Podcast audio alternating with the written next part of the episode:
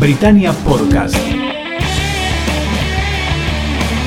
El programa de los que hacen y siguen Radio Britannia. La primera emisora argentina online en emitir 24 horas ininterrumpidas de música británica para países de habla hispana. Britannia Podcast.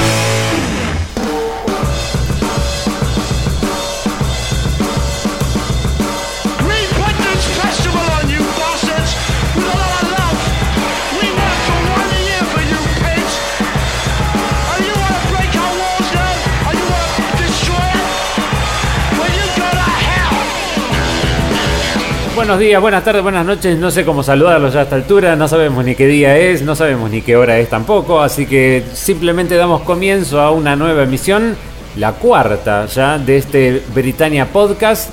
Un podcast hecho en plena cuarentena mundial, entre un montón de gente que tenía ganas de reunirse cada tanto hablar un poquitito de música, sobre todo de música británica, porque este Britannia Podcast es una especie de brazo extendido de Britannia Radio, Radio Britannia, una emisora online dedicada las 24 horas a emitir música británica. Para aquellos que no nos conocen y nos, conocieron a partir de este podcast, pueden bajar la aplicación desde el Apple Store o entrar a radiobritannia.com o en todas las plataformas donde haya radios.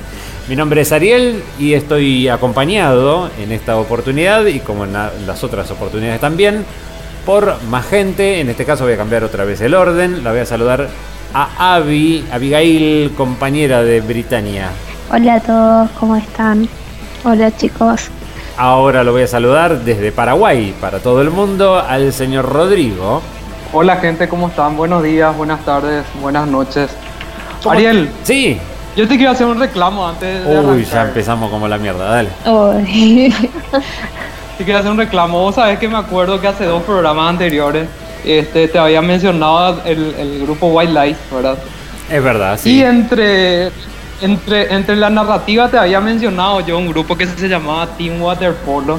Sí, Y cuando correcto. estaba por decir que nadie, que nadie le conocía a ese grupo, vos me dijiste, sí, a eso lo solemos pasar en Radio Britannia, me dijiste. Sí, sobre todo con su canción Room 44. Sí, de ahí viene mi reclamo. Todas las semanas estuve escuchando en la radio y ninguna vez sonó Team Waterpolo. Pero, pero puede pasar. A ver, mira, vamos a hacer el chequeo. Esto está fuera de libreto. Voy a entrar a Radio Britannia desde acá. Ellos me van a ver. Voy a entrar a Radio Britannia. ¿Sí? Mira, voy a ver. Voy a conectarme. Esto espero que no me corte el video. Digo el audio. Vamos a ir. Esta es Radio Britannia para ustedes que me están viendo. En la lista de reproducción voy a buscar. Voy a poner Team, Team Waterpolo. Waterpolo. Mira, So Cold Summer. Sonó, andás a ver cuándo. Claro, su, su única canción más o menos conocida, Bueno, pero ese era esa canción, mira, de- de- Eh, bueno, habrá sido cuando dormías. Pa. Mira, te digo la cantidad de veces que sonó la canción desde que abrimos esta nueva Radio Britannia. 48 veces sonó la canción. ¿Eh? Ah, mira. Ok, ok. En tu ok. cara, Voy a estar Rodrigo. pendiente al... Ok. Voy a estar pendiente, Ariel. Bueno, terminado ese reclamo intercontinental del señor Rodrigo, viendo a ver si todavía está grabando el podcast, sí, todavía está grabando, vamos a saludar a la que cumplió años en la semana, la señorita Andrea. Hola chicos, sí, sí, sí, es cierto, cumpleaños en el medio de una pandemia, algo pero fuera de lo común, ¿no? Porque pasar un cumpleaños sola fue bastante este, deprimente, pero Prendiste bueno. la velita vos, apagaste la velita vos. Sí, sí, sí, me tomé todo yo. Sí, o sea que te- no te acordás cómo terminó el cumpleaños. Claro, no, bueno, lo, lo, lo, lo copado de todo esto es que con las redes ahora se puede hacer reuniones virtuales, entonces estuve rodeada de amigos. Mucha llamadita de- virtual. Claro, mucho, mucho videollamadí, mucha videollamada, claro. Claro, bien. sí, bueno. Muchas gracias también por los, sus saludos. Bueno, por favor. Bueno, le voy a contar a nuestros oyentes que en el día de hoy eh, decidimos, no me acuerdo quién lo decidió, pero bueno, alguien tiró la idea de hablar sobre discos que este año cumplieran 20 años, o sea que se editaran en el año 2000. Primero íbamos a hacer varios discos, después nos, dimos cuenta que íbamos hasta 4 horas y ya bastante largo era el, el podcast en sí, así que decidimos hacer un disco cada uno, caprichosa y eh, elegido de manera caprichosa y antojadiza. Y el primero que vamos a tener en el día de hoy es la elección que ha hecho el señor Rodrigo.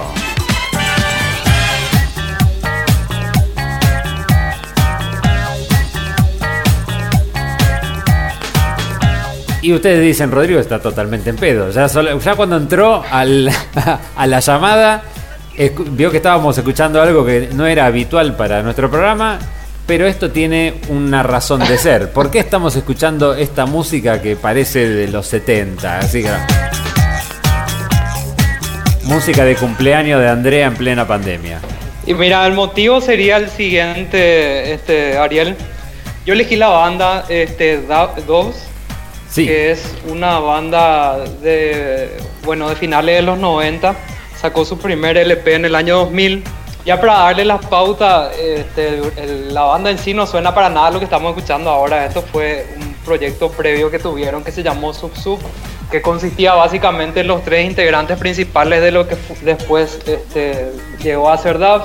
Y esta, esta agrupación eh, eh, arrancaron ellos como un, como un grupo de productores que hacían básicamente este, acid house, música muy, muy electrónica, muy bailable. De hecho, ellos estaban muy involucrados en lo que era el, el- el club este de Manchester, que era de Hacienda. De Hacienda.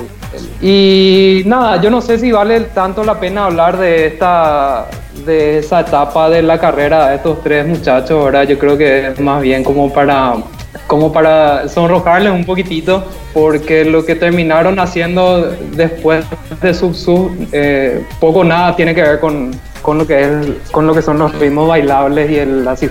Exactamente, yo lo que quería hacer era una pequeña introducción, yo fui bastante seguidor de Dubs en sus comienzos y me gustó siempre esa historia en la que ellos, el tema es que estaban haciendo este proyecto Sub Sub y en algún momento volvieron al estudio donde solían hacer eh, las grabaciones y los ensayos y se dieron cuenta que se les había prendido fuego absolutamente todo el estudio, habían perdido las pistas, habían perdido los demos, habían perdido materiales, habían perdido instrumentos, absolutamente todo. Entonces ellos de lo único que encontraron es que había subsistido un pequeño cassette o un pequeño demo que tenía unas canciones que poco tenían que ver con lo que ellos estaban haciendo con Sub Sub. Entonces decidieron, lo vieron como una especie de señal, digamos, universal, para decir, tenemos que cambiar y me parece que el rumbo va por este lado. Y ahí fue cuando se transformaron en esto.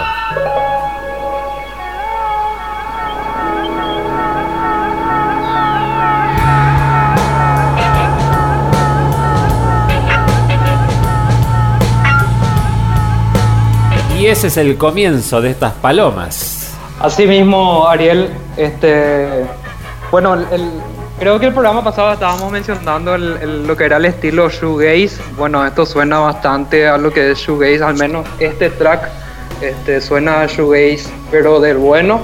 Este, como bien mencionabas antes, eh, la leyenda urbana, bueno, dice que, bueno, de hecho esto, esto fue algo que pasó, que se quemó el estudio de grabación que ellos tenían, se le quemaron todos los instrumentos y de ahí salen una, un montón de, versiones paralelas que dicen que, bueno, se les quedó este, una grabación anterior que ellos habían hecho y de ahí este, nace el grupo Dubs. O también se dice de repente que se quemó todo lo que tenían excepto una guitarra Sí. y bueno, y ahí decidieron alejarse de lo que es el sonido electrónico e irse al- al- a, lo, a lo instrumental. Este, otra versión es que, bueno, el día del incendio fue justamente el día del cumpleaños de los hermanos Williams, que son los gemelos que, que forman parte de este trío. Eh, ellos eh, se conforman de esta manera saliendo de lo que es su, su influencia electrónica, eh, ha- hacen algo que, que, bueno, a mi parecer realmente la única forma de definir es eh, escuchar para creer, ¿verdad? Es No una se especie de a- rock atmosférico, digamos, sobre todo el primer disco. Ah, sí, así mismo. Pero no puede decir que es indie, no puede decir que es eh, progresivo, es una mezcla de todo. De repente parece, de repente suenan a Oasis, de repente suenan a LCD System, de repente suenan un poco a Radiohead.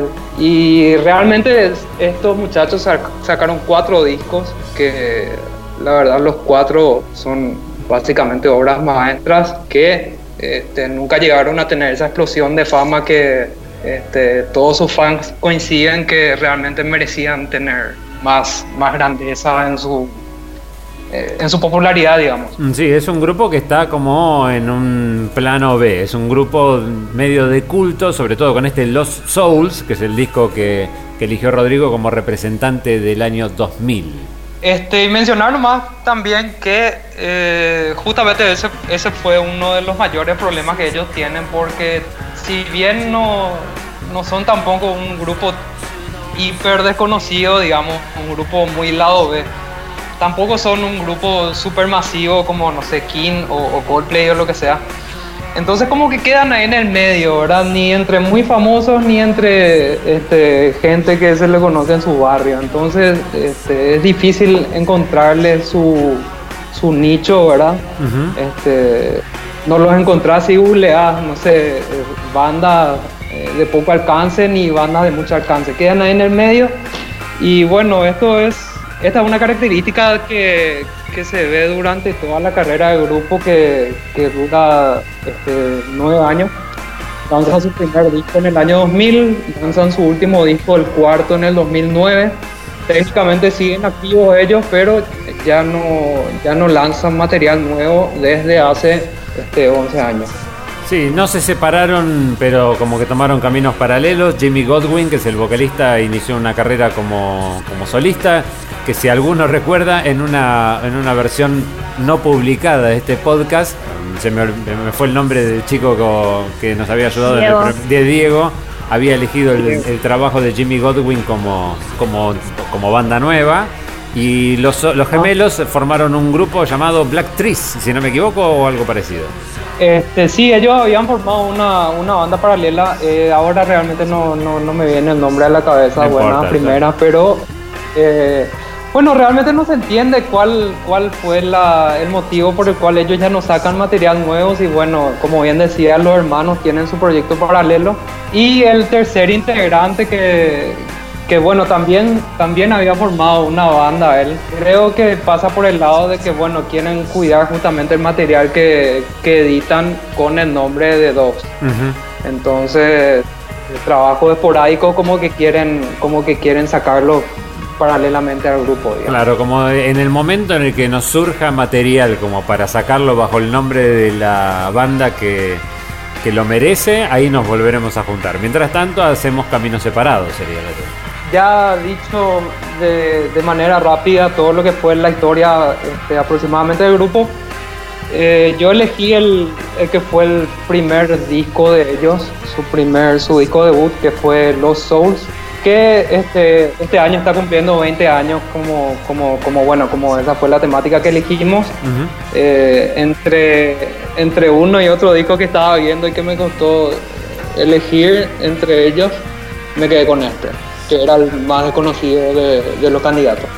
Este, decir que el álbum sí al, al momento del lanzamiento fue bastante bien recibido. Este, fue nominado a los Mercury Prize en el año 2000. eh, perdió contra este, contra el grupo, contra la banda de la que vos ibas a hablar, Ariel. Este, Badly Drown Boy puede ser. Ah, sí, con The, The Hour of Bewilder Beast. Sí, un disco que tengo ganas de traer yo en, en algún otro momento. Sí, sí. Sí, yo lo había elegido, pero bueno, me, me terminé quedando con otro, pero en algún momento vamos a hablar sobre Delly Drown Boy, que encima este año estaría volviendo con nuevo disco. Así mismo. Es un, es un tecnicismo que, bueno, justamente ellos perdieron eh, lo que fue el Mercury Prize del año 2000 contra este disco. Eh, yo creo que Los Soul fue mejor, ¿verdad? Pero, este, bueno, es un dato curioso nada más que, que vale la pena mencionar. Si te parece, escuchamos un poquitito de otro de los tracks elegidos de este Lost Souls que se llama Sea Song.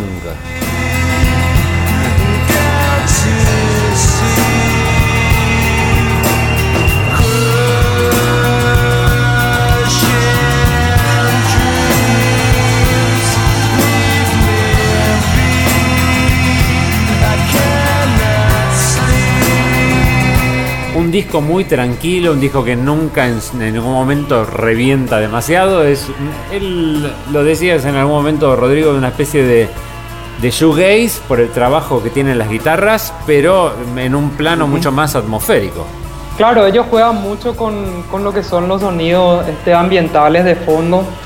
Bastante difícil de clasificar, como decía en un comienzo. Y este, vale la pena mencionar que este grupo, eh, bueno, este LP del año 2000, eh, llevó un, tiempo bastante considerable de composición, ya que eh, ellos al momento de quemarse su estudio, como decíamos, eh, dos años después, en el 98, ya arrancan trabajando con lo, que, con lo que eran los singles de lanzamiento de este nuevo proyecto que era Dove. Y este, desde el año 98 ellos justamente van lanzando lo que son EPs. Lanzan eh, este corte que escuchamos, era parte del segundo EP que ellos lanzaron. Eh, y bueno, lo que hacen en el año 2000 es complementar, una, un- un- un- complementar el número de composiciones que ellos tenían con otras nuevas que venían trabajando y unir todo eso en, en lo que fue este LP del año 2000 y lanzarlo justamente ese año, ¿verdad?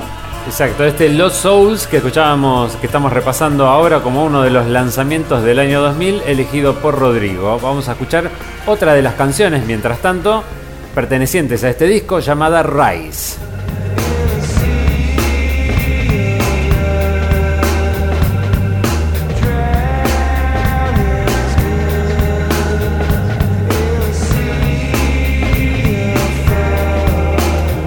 Ese que estamos escuchando es Jimmy Godwin, pero se reparten las voces porque a veces uno de los hermanos, este, que la verdad que ahora no, recuerdo el nombre, a veces toma la posta también cantando en este disco y en los sucesivos también. Claro, y eh, yo, yo, bueno, mi opinión es que esa fue una de las, ese fue uno de los motivos por los cuales ellos nunca llegaron a tener una, una fama masiva, digamos, porque era, era- sigue siendo muy difícil identificar lo que es el- la, la voz del grupo, ¿verdad? Porque como vos decías, se repartían entre, entre, bueno, entre los gemelos y el, el- el vocalista principal. Entonces es muy difícil este, escuchar una voz como, qué sé yo, este, la de Tom York y decir inmediatamente, bueno, esto es radio. Que, eh, la voz de, de lo que era Dos eh, siempre iba cambiando. Y asimismo su estilo también, no, no, no es que se ajustaba a un estilo muy particular o, muy, muy cerrado, entonces eh, es difícil clasificar ya sea su estilo y la voz particular de, de lo que es el grupo, entonces como que nunca encontraron su nicho este, de, de popularidad, digamos. Sí, eh, más adelante se llegó a, se llegó a, bueno, llegaron a reconocer el trabajo que hicieron estos muchachos y bueno, ya, ya, qué sé yo, 5 o 6 años después de su, de su último LP, su popularidad fue creciendo hasta que en el 2018 inclusive se armó una... Armaron una campaña el, el- el- el club de fans, o sea, el grupo de fanáticos que tenía el grupo, Sí.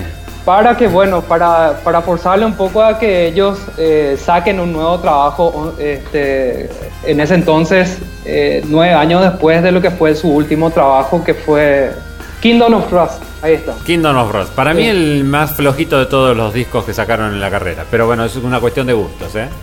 Ah, mira, mira. Para mí realmente no tiene un disco flojo, pero sí el más, el más difícil para mí, en mi opinión, no sé cómo, qué vos decís, es el segundo, que era un poco más experimental que, que los otros. Y sin embargo, The mí, Last. Broadcast, que es el que hablas vos, es el segundo, The Last Broadcast fue el, el primero que en realidad tuvo un hit, porque Dead Ghost The Fear fue el, uno de los temas mejor rankeados en la carrera del grupo.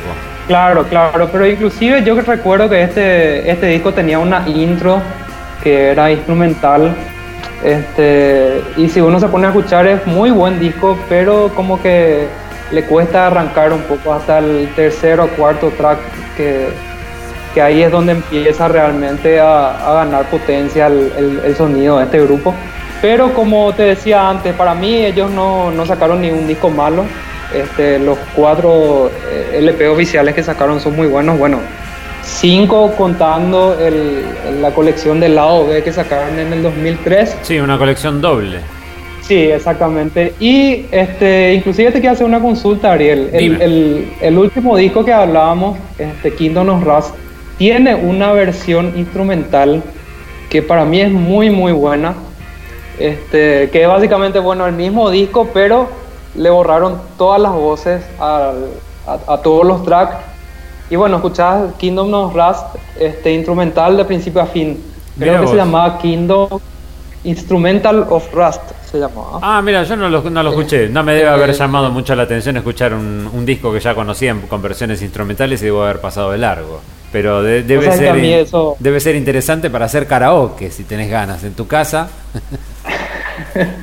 No, es que es para escuchar, mira, yo al menos disfruto muchísimo lo que es la música instrumental y para mí que un grupo este, llegue a sacar un, un LP oficial sin voces es como que inmediatamente me roba el corazón, ¿entendés? Mira vos. Eh, el disco realmente es muy bueno. Eh, valdría la pena escuchar un poco lo que es el, el- el disco en su versión instrumental porque los bajos y los efectos este, se escuchan aumentados y ganan, ganan protagonismo en todas las, en todas las canciones, ¿verdad? Mira vos, qué bueno. Buen dato nos tiró de recién Rodrigo. Mientras se va acomodando para tirarnos algún dato más, escuchamos algo de este álbum Lost Souls, que este año está cumpliendo 20 años.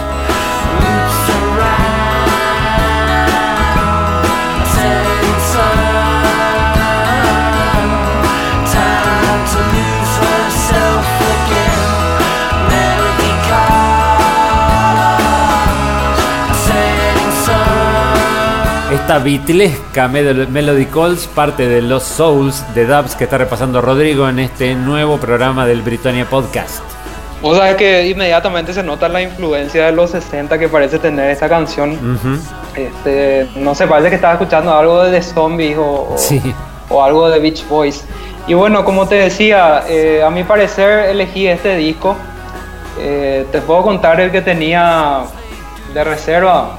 ¿O es spoilear algo? No, no, porque por las dudas de que querramos hacer una segunda parte en algún momento, re- retomamos. Ah, bueno, ok, es, como, es como el especial de bandas nuevas, que lo, que lo estamos pateando y lo vamos a terminar haciendo en la próxima pandemia. Porque Ok, ok, no, porque este, yo calculo que mucha gente va a decir, hey, ¿dónde está este disco y dónde está este otro? Bueno, eh, yo creo que entre los cuatro consideramos todos los que fueron los discos este, más significativos del año 2000, pero bueno, el, el- el disco que tenía yo, al menos como alternativa, era un disco bastante conocido que realmente yo no creo que necesite ningún empuje. Así que al está, final... está hablando de- del, del debut de Coldplay, Parachusetts, que se editó también en el año 2000. Ya sa- saquemos ¿no? desde encima la, la duda. Este, que al fin y al cabo no lo trajo y se decidió tirando una moneda, según él dijo en el grupo. Tirando una moneda se decidió por este Dubs con Los Souls, que yo aplaudo, porque la verdad que el disco debut de Coldplay igual no tiene ningún desperdicio. Pero a mí este Dubs tengo un corazoncito especial eh, en el costadito por él. ¿eh? Así que para mí, gracias por la elección, porque a mí me encanta este álbum. aparte de eso es como que es como que hoy por hoy es difícil hablar de Coldplay este cada vez que mencionas eh, parece como que bueno parece como que estaba hablando parece una imagínate una reunión literaria y alguien menciona a Pablo Coelho más o menos Claro. Eh, es así. hoy por hoy hablar de Quizás la diferencia es que eso. Pablo Coelho, Pablo Coelho no debe tener ni siquiera un libro bueno. En este caso, Coldplay, los dos primeros sí. Exactamente, exactamente. Pero bueno, este, me decidí por este disco que, bueno, 20 años después sigue necesitando un empuje de popularidad, especialmente en esta parte del mundo que este, mucha gente, inclusive los que están más metidos en lo que es eh, en lo que es pop británico, rock británico, de repente de por ahí se les pierde en el camino a este grupo, ¿verdad? Y uno de los temas más recordables de este disco es este Catch the Sun.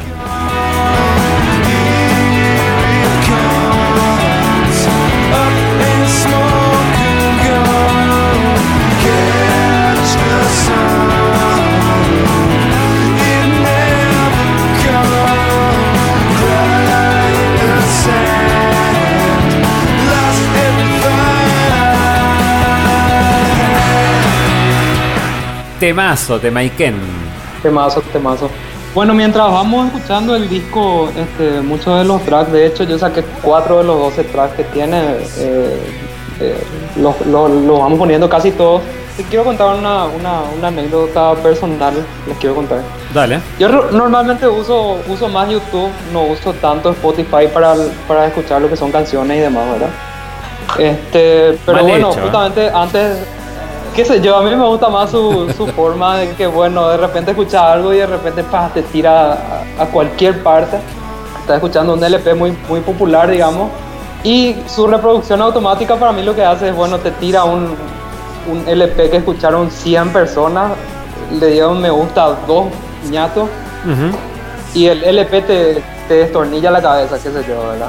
Y de por ahí terminas escuchando algo, algo que, que, bueno, te llama mucho la atención. Pero este, a lo que voy es que este, Spotify tiene la opción esta de ver em, cuántas reproducciones tiene un determinado grupo por mes.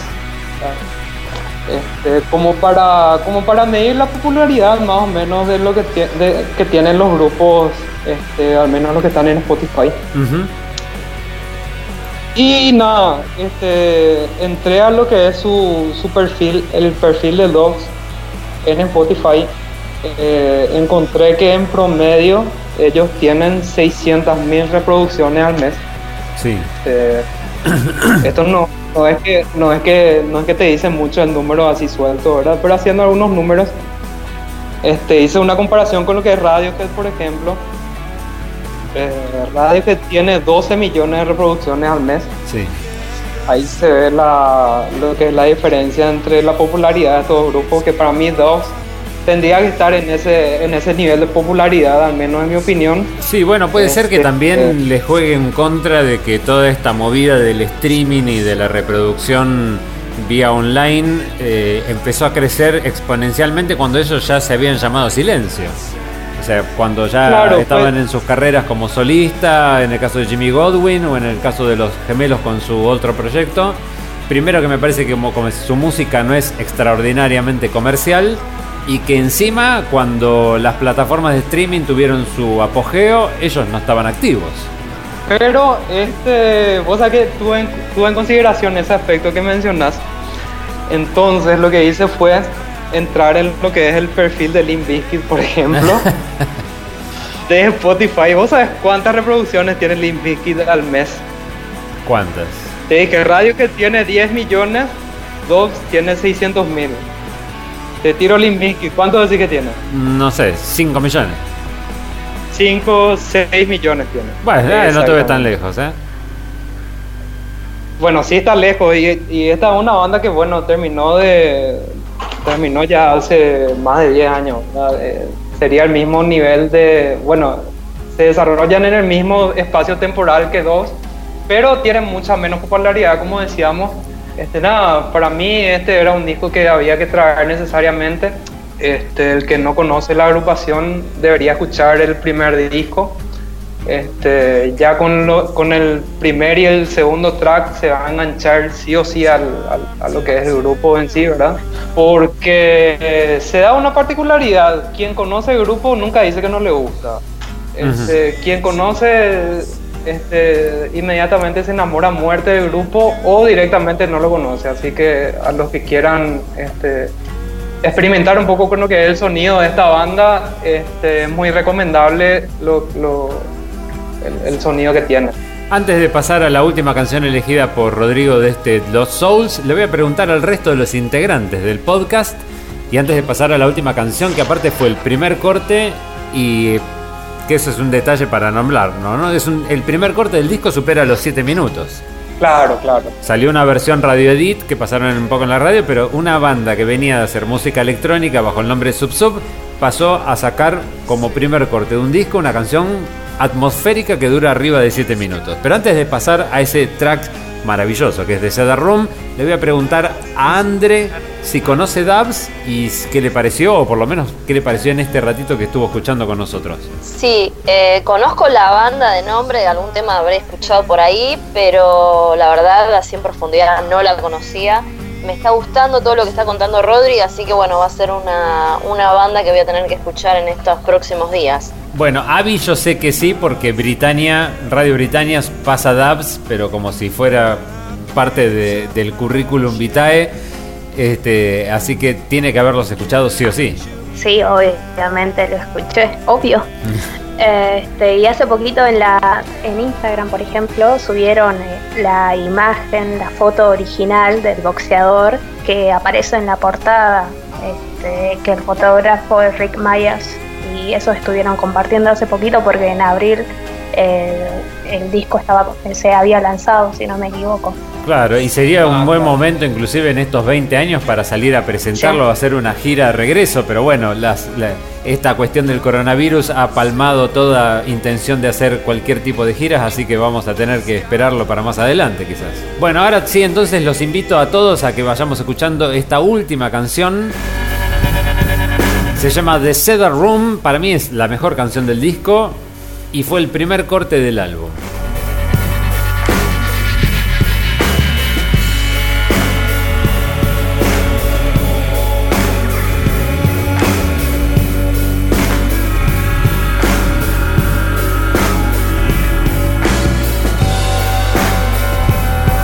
Una canción preciosa que se va armando, van apareciendo cada vez más instrumentos, más efectos. Es una canción que le lleva un tiempo desarrollarse, por eso dura casi arriba de 7 minutos.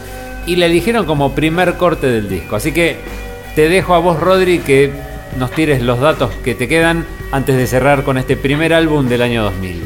Bueno, este corte de Sega Room sí es, este, menciona aparte, es una canción que suelo escuchar bastante en Radio Britannia. Suele sonar con bastante regularidad este tema. Ujú. Este, bueno, qué sé yo, vos lo habrás puesto dos o tres veces repetida como para que el, el- el algoritmo lo agarre, lo agarre más seguido. Es más, te Pero, doy un detalle, eh, te doy un detalle. Radio Britannia, como emisora, arrancó con esta canción. Ah, mira, no Sí, sabía eso. que allá lejos ese tiempo. Cuando Radio. Britannia arrancó, arrancó con esta canción de Dubs. Ya desde lejos me parecía que vos eras bastante fanático de esta banda. Este, yo lo conocí, bueno, hace, no hace mucho, hace cuatro o tres años. Y nada, mencionar que este de Sega Room no es la, no es la canción que cierra el disco, tiene dos canciones más que son, que son realmente canciones excelentes, pero yo decidí cerrar con esta porque, porque bueno, es, es, la- es una de las canciones más, es una de las canciones más poderosas que tiene el, el LP completo, que consta de 12 canciones en los que, como ya mencionado, hay de todo. Hay eh, temas que, que, bueno, suenan un poco más rockeros, algo más sencillo, un poco más atmosférico. Y un disco del cual, bueno, el que, el que lo escucha este, se va a enamorar inmediatamente del- de la banda, ¿verdad? Perfecto, perfecto. Bueno, muchas gracias entonces, Rodri. Si no te queda nada más, vamos a cerrar esta parte del capítulo de Britannia Podcast con Dubs y este Lost Souls que elegiste para nosotros en el día de hoy. ¿Te parece? Dale, dale, perfecto. Bueno, y una de las cosas que nos queríamos hacer en este, en este podcast, ya que estábamos recorriendo qué pasaba en el 2000 dentro de la música británica, sonaba este Dubs con los Souls, pero había otras cosas inclusive alrededor del mundo que diferían bastante de esto. Por ejemplo, esto. Welcome to the jungle, punk. Take a look Mira, parece casualidad porque justo Rodri había dicho que había buscado la este cuánto En hacía- Spotify. en Spotify cuántas reproducciones tenía Limp Bizkit en su momento y bueno, en ese momento una de las cosas que sonaba muchísimo era este new metal o este rap rock o como Joraca lo quieren llamar.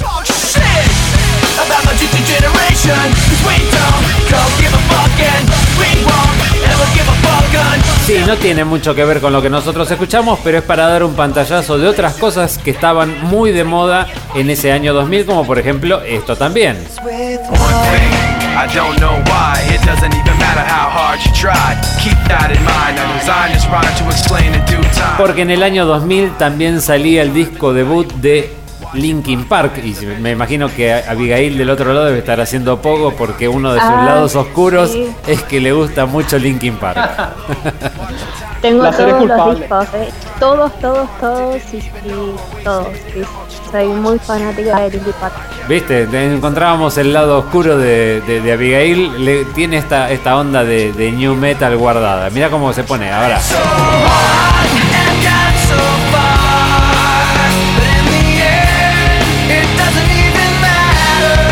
Mí no me gusta, pero la verdad que valoro mucho el, el trabajo vocal de Chester, del finadito Chester Bennington. Así que bueno, con esto quería mostrar nada más que un poquitito de una de las cosas que también sonaban por ese año 2000. Después, cuando termine Andre con el repaso del disco que eligió, vamos a escuchar otras cosas que también sonaban en ese 2000 como para meternos en, en el contexto del año que estamos recorriendo hoy. Vamos al segundo disco elegido en este Britannia Podcast.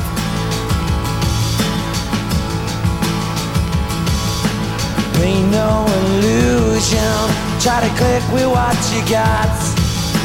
Taste every potion. Cause if you like yourself a lot, go let it out. Go let it in. And go let it out. Y la mayoría de oyentes que le gustan la música británica deben haber dicho, pero la puta, por fin pusieron algo como la gente, porque son todos muy fanáticos de Oasis. Y nuestra, nuestra emblemática fan de Oasis es la señora Andre. Bueno, eh, Go Let It Out, eh, alto tema, me encanta esta canción. Esta canción está en el disco Standing on the Shoulder of Giant que salió el 28 de febrero del año 2000. Oasis arrancaba el milenio con un disco con un sonido totalmente renovadísimo. Venían de hacer de Masterplan, que había sido un álbum recopilatorio de los B-Sides, bueno, que había tenido muy buena recepción en los charts. A mí me fascina ese disco, es terrible de Masterplan. Eh, y bueno, también hubo como una, una renovación dentro de la banda, ¿no? Primero, irse de Creation Records este, para Noel armar su propia discográfica con el nombre de Brick Brother. Ya no pertenecían más a, a Creation, que fue, digamos, el- la, la discográfica que los lanzó a la fama, a la fama perdón, de la mano de Alan McKeeb, eh, que también fue un gran hacedor de muchísimos otros grupos más en, en- en los años 90. Bueno, y también el, tema ¿no? de, lo, personal, de lo que vivía Noel Gallagher en ese momento, alejarse, alejarse de las drogas, encerrarse en su casa, tenía una casa en un campo, bueno, y empezar a preparar este, lo que iba a ser el, el- el, digamos, el nuevo disco de Oasis y en este nuevo milenio. Y él, bueno, estaba buscando algo distinto. Eh, también cambian de productor, dejan de trabajar con Owen Morris y, se van a trabajar con Mark Stent o Spike, más conocido como Spike, con el apodo Spike, que fue productor también creo que de Radiohead, de YouTube y de un montón de grupos británicos más y también creo que también eh, trabajó con otras bandas de Estados Unidos. Y bueno, y el propio Noel. En el medio, o sea, cuando empezaron a demear un poco lo que era este disco, se les van dos de los integrantes funda- fundacionales del grupo, eh, Bon Head, que era el guitarrista rítmico, así, ya bueno, me voy, no toco más con ustedes. Eh, y, y Gypsy, el bajista, eh, también se marcha de la misma forma, así, de manera imprevista, eh, dejó de atender los llamados de la banda, no volvió a participar en ningún otro grupo más, está súper desaparecido este hombre, no sabemos qué habrá sido de su vida. La Son- cuestión que va se le fueron dos integrantes fundacionales, pero no dos integrantes Sí. fundamentales. Está claro. Ay. bueno, no sé, pero creo que el grueso de los fans de Oasis, cuando piensan en el grupo, piensan en la formación de los noventas con Bonhead y con Gypsy. Este, y con Alan White, que era el baterista. Nunca piensan en las otras formaciones. Eh, pero creo que por una cuestión de cariño, más que de decir, bueno, sí, la verdad que eran músicos este, increíbles. Bueno, queda el trío porque quedan los Gallagher más Alan White, empiezan a buscar este, nuevos miembros y vos sabés que ya habían empezado a grabar algunas cositas, Gypsy y Bonhead, y ¿qué tuvo que hacer Noel? Tuvo que regrabar esos bajos y esas guitarras rítmicas por una cuestión legal. Este, así que bueno, tuvo que volver a hacer todo ese trabajo. Bueno, ahí estamos escuchando eh, Little James, que es la primera canción, no sé si será la primera canción que escribió Liam Gallagher, pero sí la primera ca- canción eh, incluida dentro de un disco de Oasis de su puño y letra, no la música, sino solamente la letra, ¿no? Escribió Liam. Eh, esta Sí, canción pero con- acá ya por lo menos empezaba a colaborar y ayudaba en algo a Noel. esta canción con una onda muy, muy eh, bitlesca, no sé, por algunos lados. Dicen que se la escribió al hijo de su expareja. Ujú. Eh, no sé, creo que en ese momento todavía eran pareja de Patsy Kensit, la actriz eh, que trabajó con Arma Mortal 1 o 2, o en alguna de esas, no me acuerdo, y la madre de uno de sus hijos. Eh, un dato pedorro, Ariel, puede ser. Sí, por supuesto. Va, es un dato rosa más que nada. Eh, Liam le escribió esta canción a James Eh, y James es el hijo del cantante de Simple Mind, de no me acuerdo el nombre ahora. Jim. Exactamente. Jim Kerr, bueno, ahí está. Este, eh, Liam escribió una canción que se llama Little James para el hijo de este buen hombre de, de esta banda que fue muy famosa en los 80 más que, más que nada. Te, paso un dato, Jim Kerr, este cantante, de, ya que estábamos hablando de él, el cantante de Sí. Simple Minds, en su, ya que estamos con las cuestiones maritales, estuvo casado durante muchos años con Chrissy Hine, la cantante de The Pretenders, Sí, creo que tienen también una hija. llamada juntos. Jasmine. Bueno, todo queda en familia. Todo queda en familia. Este, Los tuyos, los míos y los de Liam. Reclutaron a dos, mm, a dos músicos más para, para completar lo que era el quinteto. Eh, uno fue Jim Asher, y, que venía de Heavy Stereo, y eh, Andy Bell, no el de Erasure, sino el de Ride, el guitarrista de Ride, eh, que en ese momento, bueno, Ride había, se había tomado un descanso, después volvieron hace dos o tres años. Para alguno que no lo conozca. Ride es una de las bandas emblemas del shoegazing, ¿no? Terrible banda, terrible banda. Así que bueno, re- recomendemos también a ese, linkiemos con... Ya dos veces nombraste este género, así que bueno, me parece que vamos a tener que hacer algún especial sobre Bueno. Cuarto disco de estudio, la portada, a ver, eh, la, hicieron, eh, es una foto que fue sacada en el... ¿Qué es el Empire State? No. eh, sí, Sí, Sí, sí, sí. sí, sí, el, el- Bueno, el- ahí el está. edificio emblema de, de New York fuera de las Torres Gemelas, que ya no están más, ¿no? Pero Listo. La portada, bueno, fue una fotografía tomada desde la azotea del Rockefeller Center Ajá. en Estados Unidos, en Nueva York puntualmente. Y eh, bueno, dicen, hay como de dónde sale el nombre del disco. Eh, dicen que No- Noel se inspiró en una frase eh, de Isaac Newton. Yo se las voy a decir en castellano, que dice, si puedes ver más allá que nadie, es solo porque estoy parado sobre los hombros de un gigante. Y bueno, él la escribió de forma incorrecta, supuestamente porque Noel estaba ebrio. Y bueno, Para eso variar. cuenta la leyenda, para variar. Igual en ese momento él había empezado como a dejar las drogas, como a estar más tranquilo. está bien, Eh, pero el alcohol esa- no es necesario dejarlo, te lo digo yo. Eso no es necesario No, dejarlo. Una cosa son las drogas, pero el alcohol está bien, es compañía en la vida.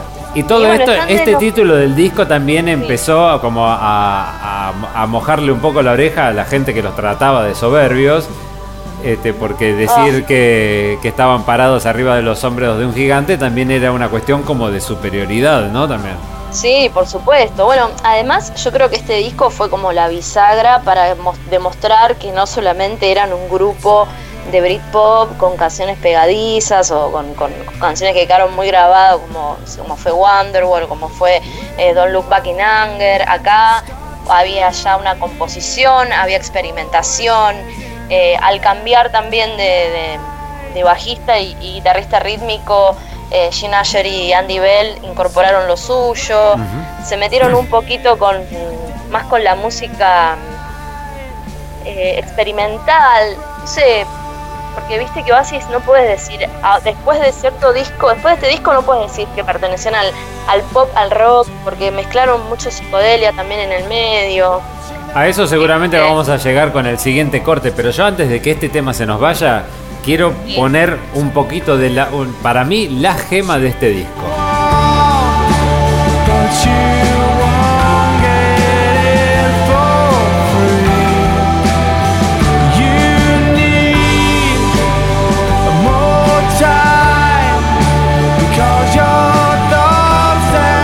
Solamente es mi canción favorita de Oasis, sino que aparte te la linkeo directamente a la carrera como solista, al primer disco como solista de Noel Gallagher, Sí. esta canción. Sí, sí, suena muy del primer disco de Noel, es verdad. Bueno, esto fue uno de los cortes, eh, Sunday Morning Call. Eh, que Noel decía que la canción esa trata sobre los jóvenes que están mal encaminados en sus vidas y de alguna manera necesitan una dirección. Este, que él a menudo veía ahí en Inglaterra eh, que los jóvenes tenían una tendencia a destruir todos los que les rodean y necesitaban tener una amplia visión del mundo eh, y a la vez este, es una canción bastante triste pero a la, eh, a la vez edificante, es lo que decía en su momento en las entrevistas. Sí, además esta canción, este, bueno, tiene un videoclip también que habla, las imágenes remiten a lo que sería gente encerrada en un psiquiátrico, ¿no? Tiene como, como esas cosas así, una tonalidad azulada, muy lindo el videoclip. Y esta canción llegó al puesto número 4 en las listas británicas, como también otro de los temas que fue Hull Feels Love, donde ahí ya sí se puede ver a la banda completa, porque en el videoclip anterior del corte del disco que fue Go Let It Out, se lo ve a Noel Gallagher con el bajo eh, y a Jim Asher tocando la guitarra y todavía no habían incorporado a Andy Bell. Entonces en ese videoclip salieron como un cuarteto. Bueno, ya que estabas hablando de esa canción y para no, no, no dejarlo afuera y que entres completamente en contexto, porque aparte es una de las canciones de las que seguramente tendrás mucho para decir, vamos a escuchar un poquito de ese Who Feels Love. Más que nada porque acá no está completamente desarrollada la canción, pero durante la introducción empieza a generarse como mucho coqueteo con la psicodelia que no era común Sí. en Oasis en ese momento. Bueno, Noel escribió esa canción este, en Tailandia. Eh, quería estar un- lejos de Londres y bueno, visitaron muchos templos y recogió la atmósfera de todo ese lugar y así nació la canción. André, ¿algo más para contarnos de este Who Feels Love? Eh, bueno, también tiene un ahí lo que estaba diciendo antes, que el videoclip ya aparece la banda completa, aparecen los cuatro caminando en una especie de desierto y una canción que es totalmente diferente a lo que venían haciendo antes. Si escuchás por ahí el primer corte de este disco tampoco suena parecido, porque Volver It Out era una canción un poco más rockerita. Eh, y en este disco también está la intro, eh, Fucking in the Bushes, que es nuestra cortina de apertura Exacto. de este podcast. Este, bueno, con esa épica intro del, de- del- de- del inicio que pertenece a un extracto de, de- un festival, creo que en la isla de Wright, en el año 70, donde escuchan a ese de locutor decir un par de palabras. No lo voy a decir porque es una frase imposible de decir, ahí la escucharán cuando, cuando arranca el podcast. Bueno, y si te parece, tenemos una canción más de este Oasis. Yo no sé cuánta información Dale. tenés más, pero tenemos otra Un canción. poquito más. Tenemos otra canción elegida por Andre para este repaso del de Standing on the Shoulders of, the- of Giants de Oasis y es este Gas Panic.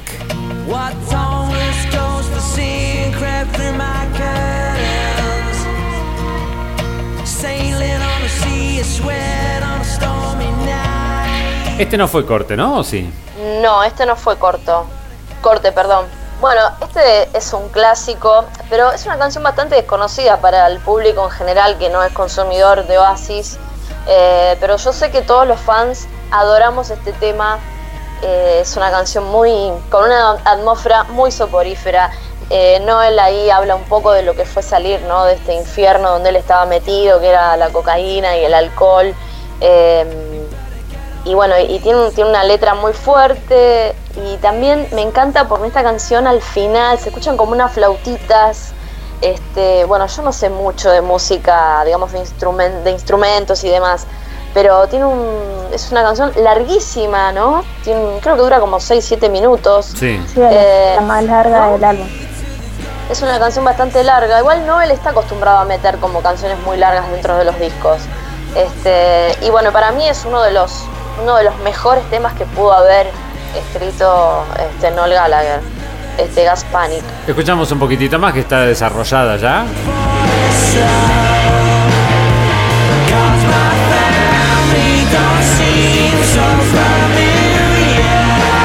Le pregunto al resto de los integrantes, arranco por Rodri, ¿qué le pareció este disco de Oasis?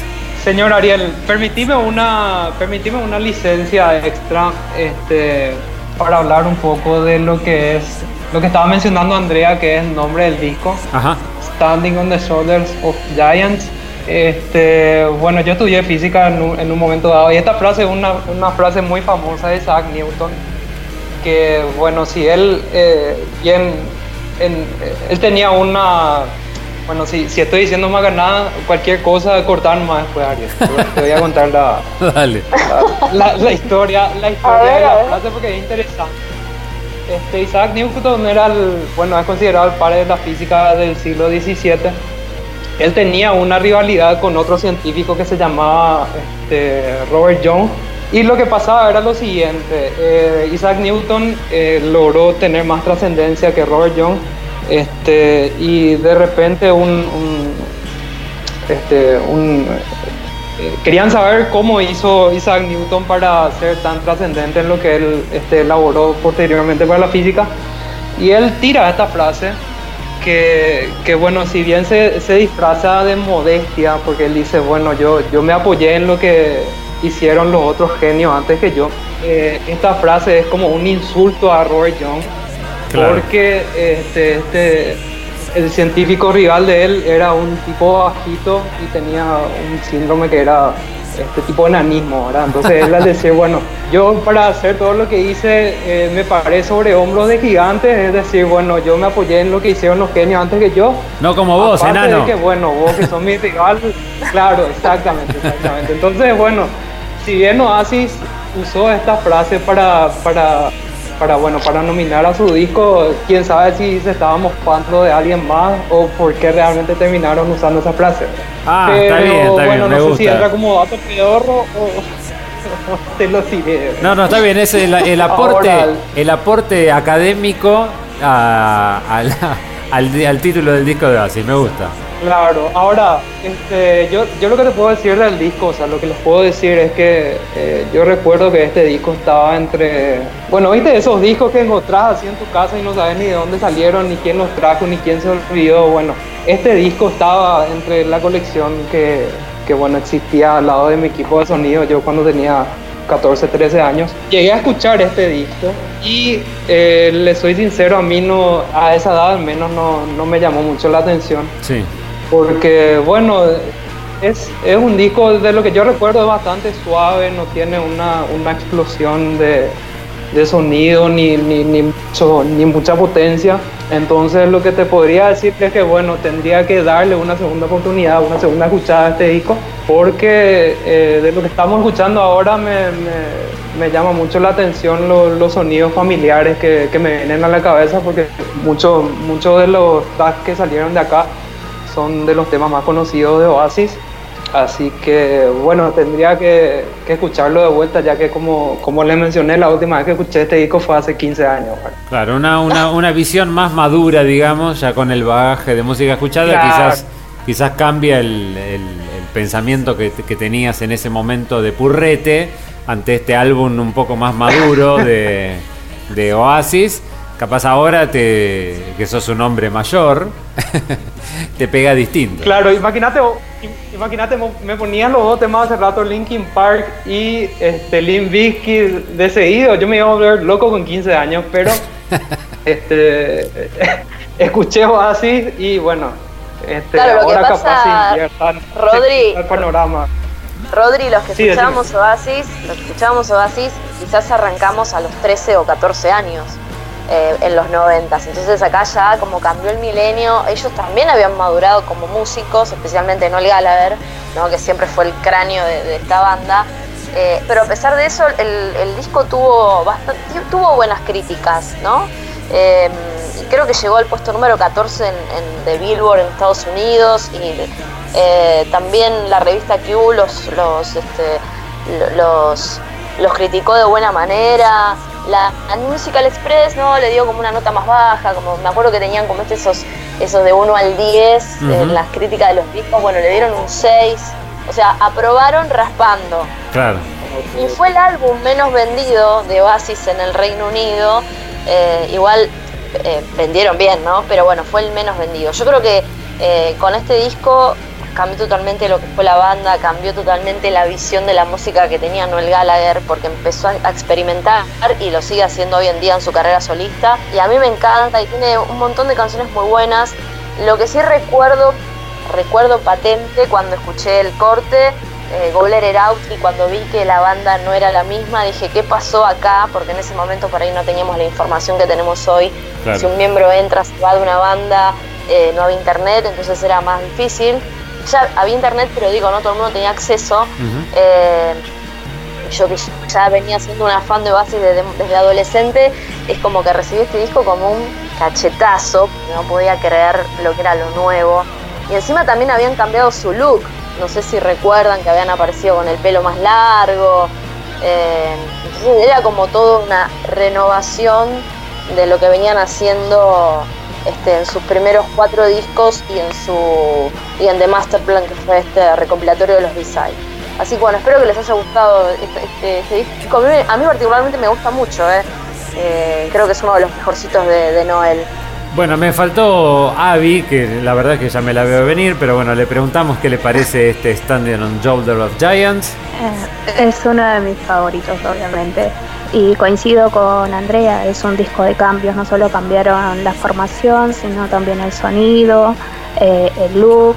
Eh, Noel empezó a experimentar más, eh, las canciones son más profundas, eh, utilizaron teclados y, sintetizadores, cosas que antes no hacían, y se tiraba más por el lado de la psicodelia. Y le salió muy bien, es un disco muy lindo. Bueno, están todos conformes entonces con este, esta elección de, de Andrea. No sé si tenés algo más, André, si no ya pasaremos a, a otra, a No, no, otro de los elegidos. Listo. Así que perfecto, ahí pasábamos entonces con Oasis, otro de los elegidos en esta emisión del Britannia Podcast con los discos británicos del año 2000. Pero en Gran Bretaña se escuchaba esto, del otro lado del océano estaban las cosas por otro lado. I'm the real Shady. All you other Slim Shadys are just imitating. So won't the real Slim Shady A ver si nos va, para meternos en este contexto de donde de lo que estábamos escuchando en el año 2000, ¿no? Aparte veníamos del Y2K en el que aparentemente se caía todo porque era el año 2000 y las computadoras estallaban y no iba a andar absolutamente nada. Y en Estados Unidos aparece Eminem rompiéndola toda en el momento en el que también está el- el rap rock este, invadiendo todos los rankings y la MTV cuando pasaba videos y ese tipo de cosas. Y aparece Eminem con este The Real Slim Shady y se mete, se mete, te diría, a medio planeta en el bolsillo. Y del lado del pop también teníamos lanzamientos muy importantes en este año 2000.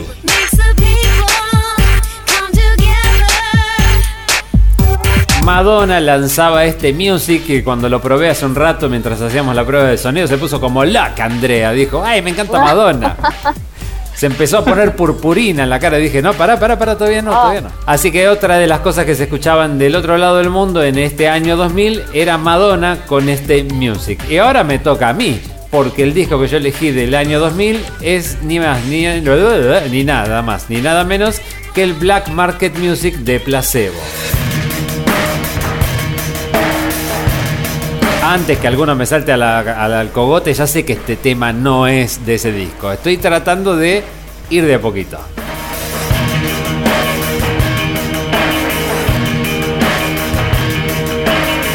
A pesar de que era el segundo disco de Placebo, el trío encabezado por Brian Molko llegó masivamente a los medios con este álbum donde estaba Pure Morning, que era Every You, Every Me, no me acuerdo el nombre del disco, ahora se me fue. Bueno, no importa. El tema que con este disco se habían hecho muy conocidos, sobre todo por, por esta canción que estábamos escuchando recién, que se llamaba Pure Morning, con ese video de Brian Molko ahí tratando de saltar de, del edificio. Bueno, ahí como que ellos se meten en el, en el mercado discográfico británico de manera mucho más masiva que antes.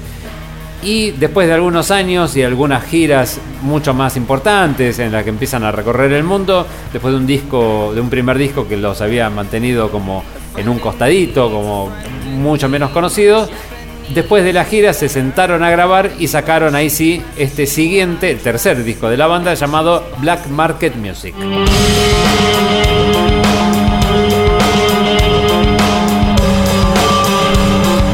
Este Black Market Music arrancaba con este Taste in Men. Pero te, vamos a- te voy a tirar algunos datos sobre el álbum. El disco fue grabado entre fines de 1999 y principios del 2000 en varios estudios, en los Olympic Studios, en los Townhouse y en los Moody Studios de Londres, junto al productor Paul Corkett, que ya había trabajado con el trío Without You, I Am Nothing, que es el disco anterior.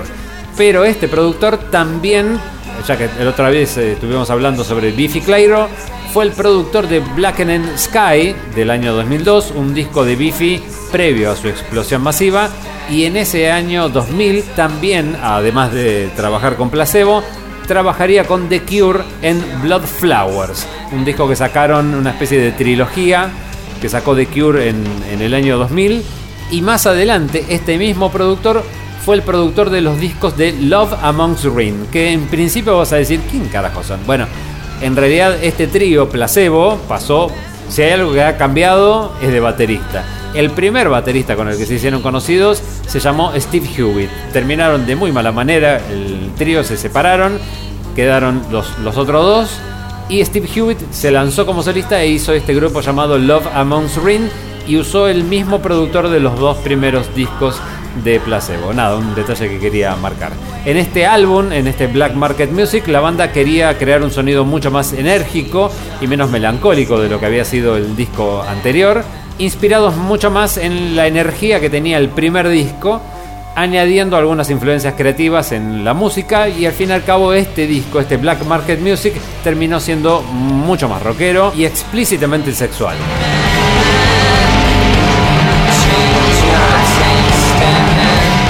Este Taste in Man que estábamos escuchando recién, avivando el debate porque tiene una, una ambigüedad sexual muy grande. El, el grupo, muchos de los que veíamos a Brian Molko al principio, no sabíamos si era chica, si era chico.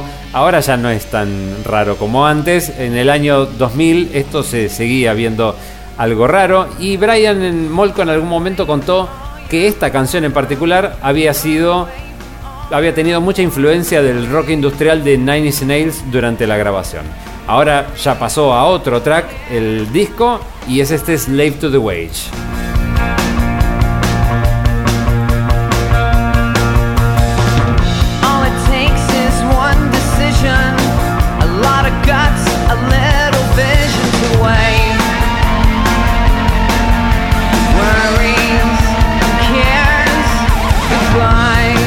Algún datito más que tenga que ver con el disco, el, álbum fue lanzado el 9 de octubre del año 2000 y trepó hasta el casillero 6 del UK Chart y a la cima del ranking de Francia, porque en Francia los adoran, inclusive sacaron el disco en vivo que sacaron, lo sacaron en Francia, los, los aman en Francia. La crítica fue favorable, aunque dijo que este disco había estado por debajo de sus trabajos anteriores, incluso había una reseña que decía que era una actualización muy revisada de su catálogo anterior, o la New Musical Express que lo hizo mierda porque le puso un caso de ambición que eclipsa el talento de la arrogancia de una banda que pierde el rumbo. Los hicieron mierda con la crítica. Y hay algo de esta arrogancia de la que habla la New Musical Express en, en una entrevista en la revista Kerrang, donde Molko dice: Fuimos verdaderamente arrogantes y valientes cuando fuimos al estudio. Acabamos de volver de una gira realmente exitosa y sentíamos que realmente habíamos explotado como banda y nos sentíamos como los vaqueros del rock decía Brian Molko en una entrevista. Así que hay como un poquito de esa arrogancia de la que de la que hablaba la New Musical Express cuando los criticaba.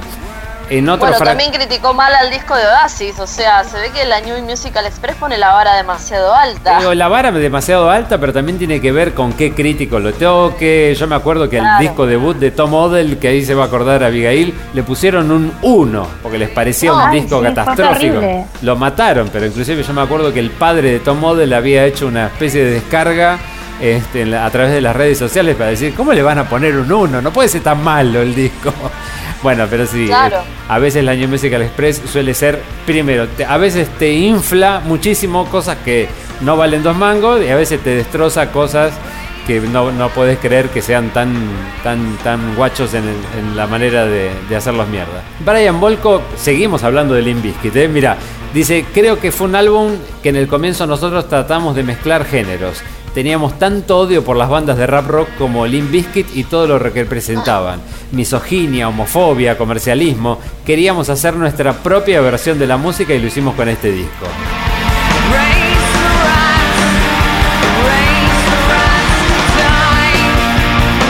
Brian Molko también es un personaje complicado, ¿eh? Cada vez que abre la boca tira, tira, prende el ventilador de mierda y hay que pararlo después, ¿eh? Vamos a pasar a otro de los tracks, uno de los que más me gusta a mí de este Black Market Music, que se llamó Special Key. Como todavía no empezó a cantar, yo lo que te voy a contar es que este Special Key, o sea, es especial K, La K es un slang, lo que diríamos el lunfardo de los ingleses, para la ketamina, ¿no? Para esta droga y habla sobre el vínculo entre las drogas y el amor. ¿Qué vínculo?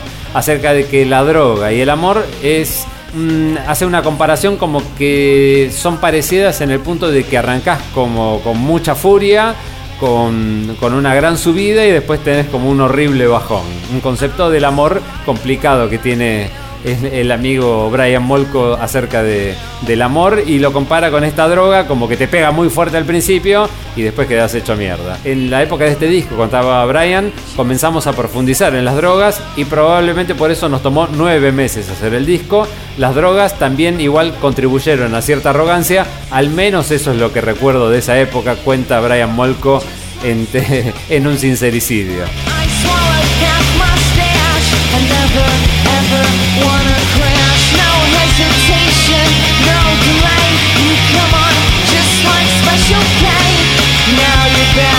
Uno de los problemas que yo tuve con Placebo, no sé qué, qué pensarán ustedes al principio, fue la voz de Brian Molko. No sé qué, qué, qué opinión les genera a ustedes. A mí al principio me irritaba un poco y después me acostumbré.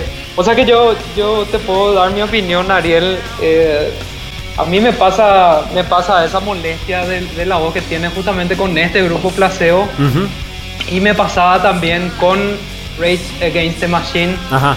Tampoco podía escuchar la, la voz del vocalista, pero sí se da esta particularidad de que, bueno, eh, instrumentalmente suena bastante bien, tiene bastante potencia, pero la voz es como que, como, como vos decías, tenés que adaptarte al, al- a su timbre musical como para empezar a apreciar lo que hicieron. Tiene como una voz muy nasal, es una especie de Eros Ramazzotti de la música Sí. británica. Esa Sí, Collins, por comparación. lo menos. Claro, pero es Just my special cake. Es como si se tapara la nariz. Y bueno, pero tiene esa voz y también igual, a ver, le juega un poquito en contra a los que estamos acostumbrados a, a ciertos cantantes, pero también escuchás dos segundos de Brian Molko y sabés que eso es placebo. No sé, Totalmente. no sé, Andre, ¿a vos qué te parece? Sí. Eh, bueno, yo los conocí por la canción Pure Morning, porque en TV tenía una rotación increíble de ese videoclip donde él estaba en la cornisa, como decías al comienzo. A mí me gusta y también, bueno, él era muy fan o es muy fan de David Bowie y en un momento participa, participó con él en, sé si en la entrega de los Brit Awards. No, y aparte te tiro un dato. En la canción que da título al Without You I'm Nothing, es la canción que Sí. da título al disco previo a este, hay Sí. una versión siguiente del álbum que incluye una, una versión de esa canción, valga la redundancia, en la que cantan ambos. Sí. Tuvieron mucha relación hasta las últimas épocas de, de David Bowie. Sí, de hecho, de hecho, mira, David Bowie en esa época, este, como que venía apadrinando a muchas de las que eran este, bandas de glam rock de la época, ¿verdad? Recuerdo que llegó a padrinar también a Sweet más o menos en la misma época. Ah, no recuerdo eso. Este, bueno, él estaba metido en todo lo que, o sea, to- todos los que hacían glam rock era como que miraban desde abajo lo que había hecho David Bowie en los 70, ¿verdad? Y bueno, yo lo que te puedo decir de Placebo es que no sé qué piensan los fans o los muy conocedores de esta canción, pero yo lo primero que escuché de ellos fue el cover que hicieron de, de Boney M. No sé si vos conocés, seguro vas a conocer Ariel. Sí, pero porque eh, Placebo tuvo una, un, tiene un amor particular con los, con los covers. De cada disco eh, hay una especie de disco posterior de covers no oficial, porque cada uno de los singles hicieron versión de This Charming Men de, de, de The Smiths, hicieron el tema de los Pixies. Where's My Mind de The Pixies. Hicieron una cantidad de, de covers tremenda y aparte con, con muy buen natino. Y el Running Up the Hill de Kate Bush, que fue corte de difusión de uno de los, de los discos, es una gran versión del, del clásico de Kate Bush. Tienen un amor muy particular por el tema de hacer covers y le salen muy bien. Le sale muy bien, pero este, convengamos que un una banda como Placebo hacer un cover de Daddy Cool de Bonnie M es como que es como que te choca al Sonaba raro. pero este, sonaba raro, pero pero es una muy buena versión este, de lo que recuerdo de esa canción, ¿verdad? Y bueno, me llamó justamente la atención ese cover que llegaron a hacer y de ahí escuché algunos cortes de la banda. Este, a mí particularmente me gusta mucho este, como la- eh, a la voz de Molko hay que adaptarse antes de apreciar lo que hacen. Y en mi opinión, eh, ellos tienen todavía ese sonido, o sea, vienen arrastrando todavía ese sonido que es de, de finales de los 90, principios de los años 2000. Sí. Pero de igual manera, este, yo creo que suenan bien este, desde una perspectiva nostálgica o si quieres este, adentrarte al trabajo de ellos también vale la pena empezar a escuchar. Uno de los últimos cortes, si no el último corte de este Black Market Music fue este tema llamado Black Eye. I'm forever black-eyed, a of a broken home. Ay, mira, justo lo dijo esa parte, porque esta canción decía, la canción cuenta la historia de un personaje con una infancia problemática que afecta su desarrollo, y en esa parte que escuchábamos recién decía, tendré siempre los ojos negros, producto de un hogar roto. Una canción ultra positiva, divino. Bueno, y el disco, el disco que se llama Música de Mercado Negro, Black Market Music, en una entrevista lo consultaron por este título y dijo, en la industria musical y artística de hoy en día se está promoviendo mucha negatividad por parte de grandes multinacionales, mucha música vacía y sin significado, obviamente pegándole todavía al new metal porque se ve que estaba empecinado con esto. Casi parece que la música es honesta, pasional, verdadera y que habla sobre las emociones humanas o sobre nuestra conducción, sobre nuestra condición, estuviera apartada. Es una cultura donde la música está siendo homogeneizada. Esto es algo que vamos a escuchar a través de los años siempre, ¿no? Es como si tuvieras que comprarla en un mercado negro como si fuera algo escondido, contaba Brian Molko sobre este último corte de este Black Market Music.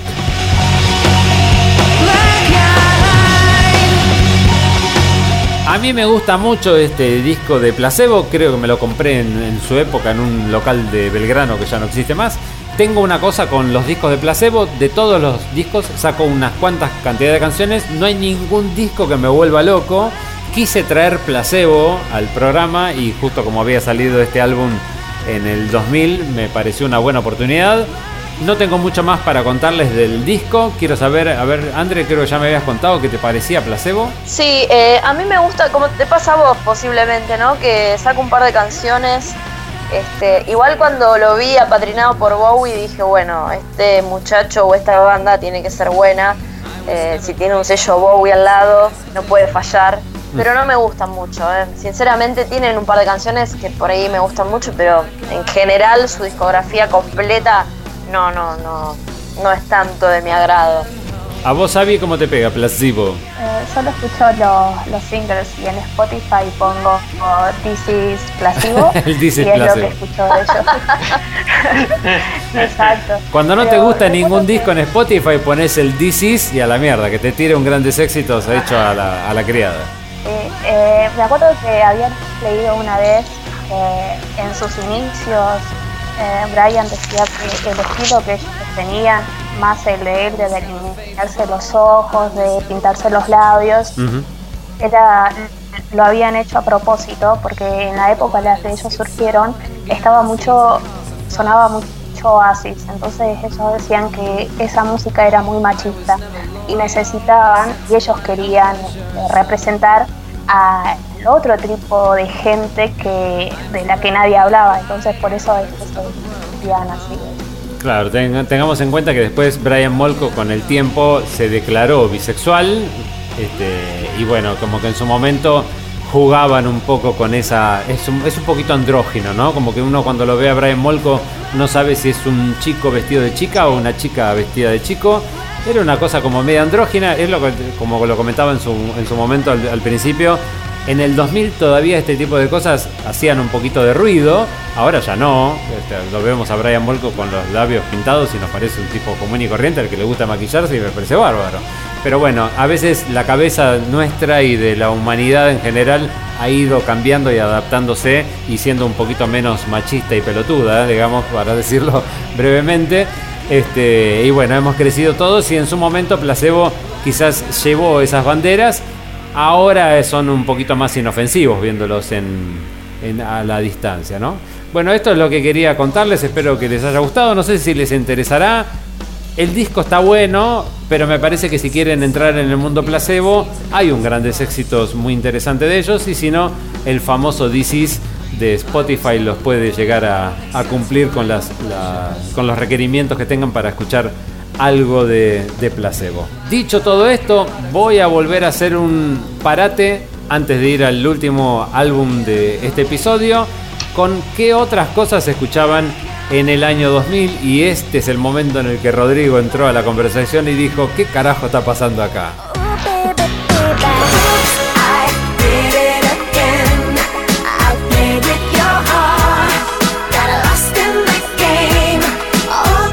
¡Cante putos! Y sí, lo teníamos que hacer. En estos momentos, en este año 2000, una de las cosas que estaba creciendo muchísimo era el pop, eh, el pop, digamos, enlatado, el pop hecho para las masas y el- una de las cosas, una de las representantes era Britney Spears que en este 2000 sacaba el Oops, I Did It Again. Pero del otro lado, un poquito más rockero, no sé si menos enlatado, pero un poquito más rockero, también sonaba esto. It's my.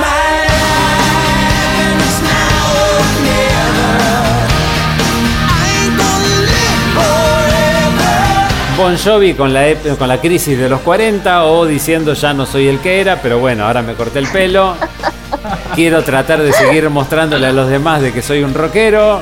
Ya no era lo mismo, ya no tenía ni el pelo, ni nada. No no sé si estaba Richie Zambora ya en esta época, pero bueno, antes de, de dar un poquito más de vergüenza ajena, sacó este, este tema que se quedó para muchos como uno de los grandes hits rockeros de ese año 2000. Y vamos a pasar al último disco que le voy a hacer una pequeña introducción como para que sepamos de qué vamos a hablar.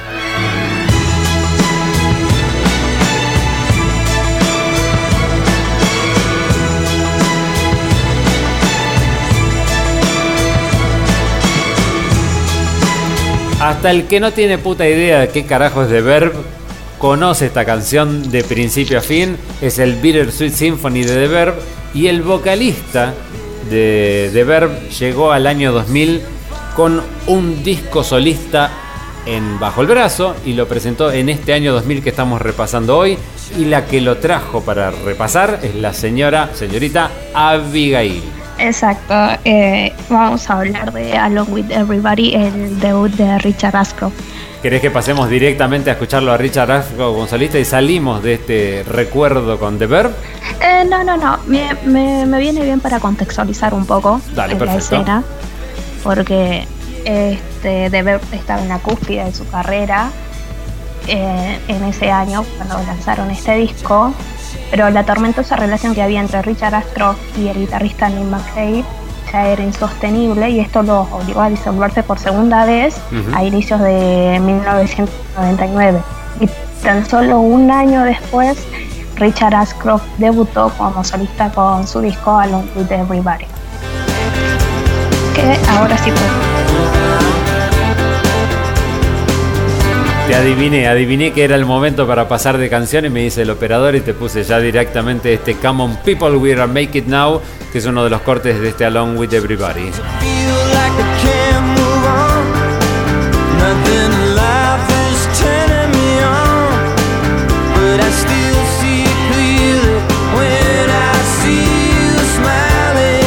Contanos, Avi. El disco fue publicado el 26 de junio del 2000, llegó a la cima del chart británico y recibió críticas muy positivas. Cuenta con 11 canciones, dos bonus track y se publicaron los singles A Song for Lovers, Money to Born y este Come on People que estábamos escuchando.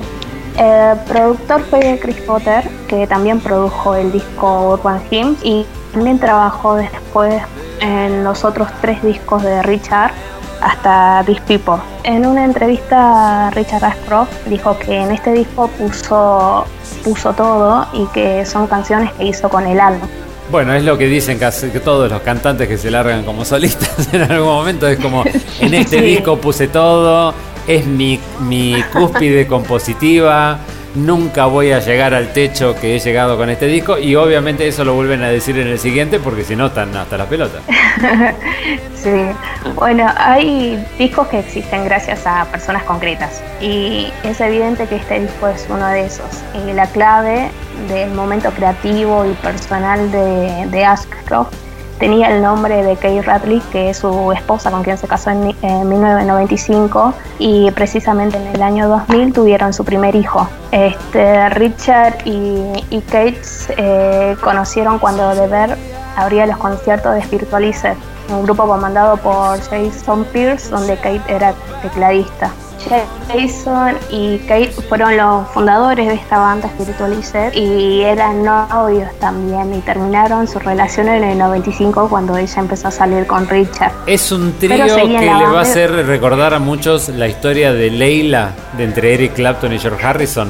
La historia es muy parecida y lo peor de todo es que si ustedes googlean a Richard Ashcroft y googlean a Jason Pierce, el cantante y líder, o sea, un- única persona líder de, de Spiritualized, son muy parecidos aparte.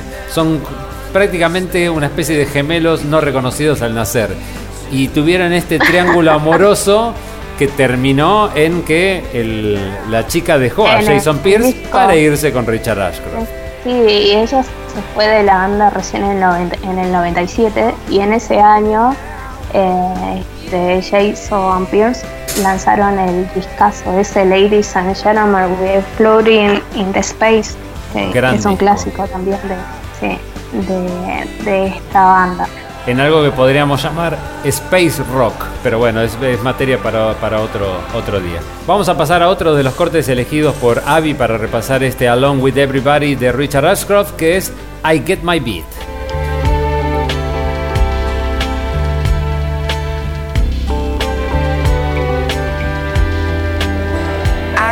My beat with you when we see things through.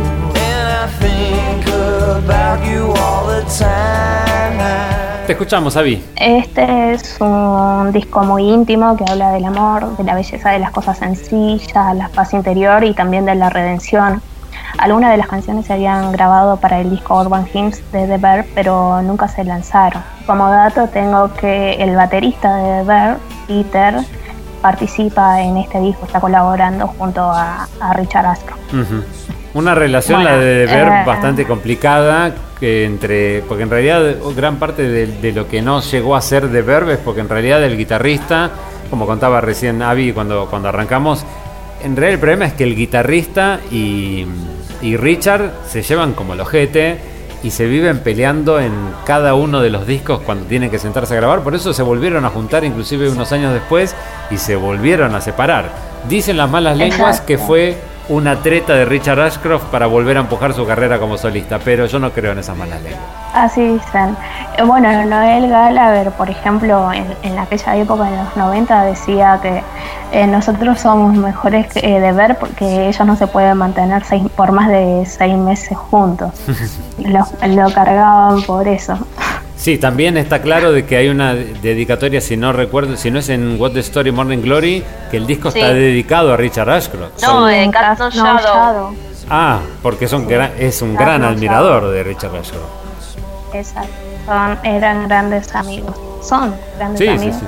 Este, bueno, eh, tienen canciones como New York o Money to Burn que muestran una faceta más rockera. Después llega un momento mucho más tranquilo, de paz, con el track On the Beach. Después tiene otras cosas de vértigo, como, como pasa en Crazy World. Es un disco que es como que pasas por distintas emociones.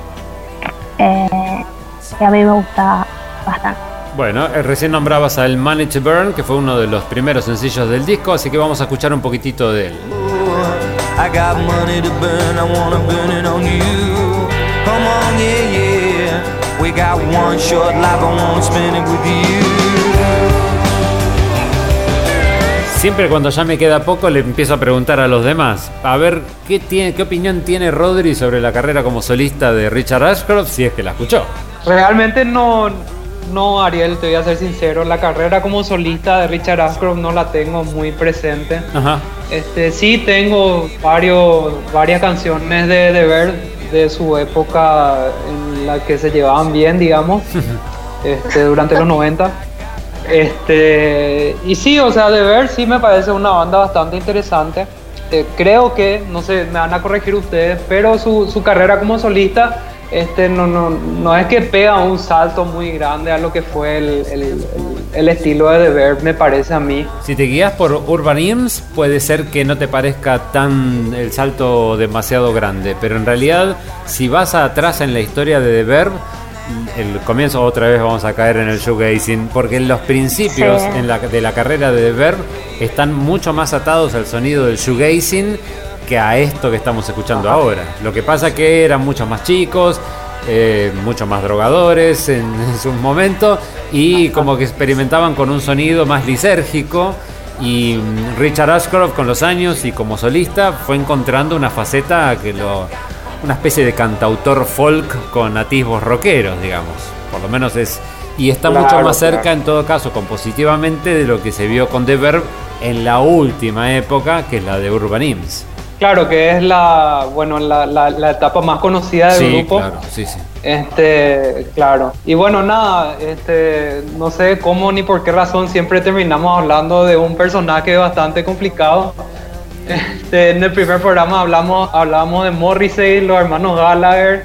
Después nos fuimos a Tricky y ahora hablamos de Richard Ashcroft. Y Richard Ashcroft parece que eh, también tiene su carácter. Sí, sí, esta gente que, que parece que de tan creativa no, no, no admite, creo que, intervención exterior de, para, para empezar a componer, ¿verdad? Pero eh, me parece interesante el- el- la carrera de The Verb y este, me da un poco de curiosidad este, explorar un poco lo que son los discos, los discos de Richard Ashcroft. Creo que tiene cuatro en total o serán más. Me parece que tiene, Tiene- uno que es el, el RPA junto al United, una especie de proyecto paralelo que es él en realidad. Pero sí, debe tener Sí. cuatro o cinco, debe tener. 5, Cinco. Natural Rebel es el último que sacó. A mí me gusta mucho Natural Rebel.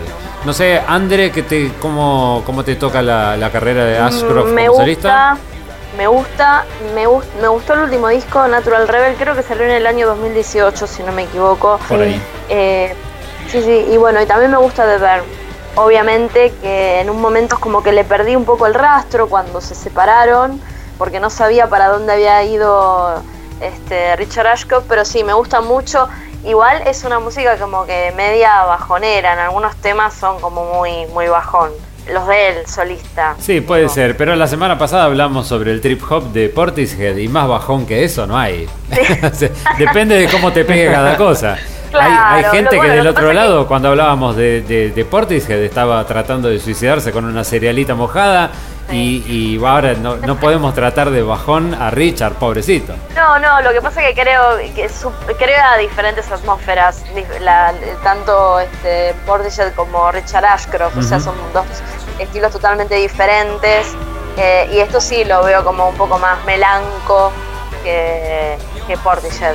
Está bien. Bueno, vamos a pasar al último track, ahí es donde tendrá que tirar toda la carne al asador Abby, porque se va terminando nuestro Britannia Podcast de hoy.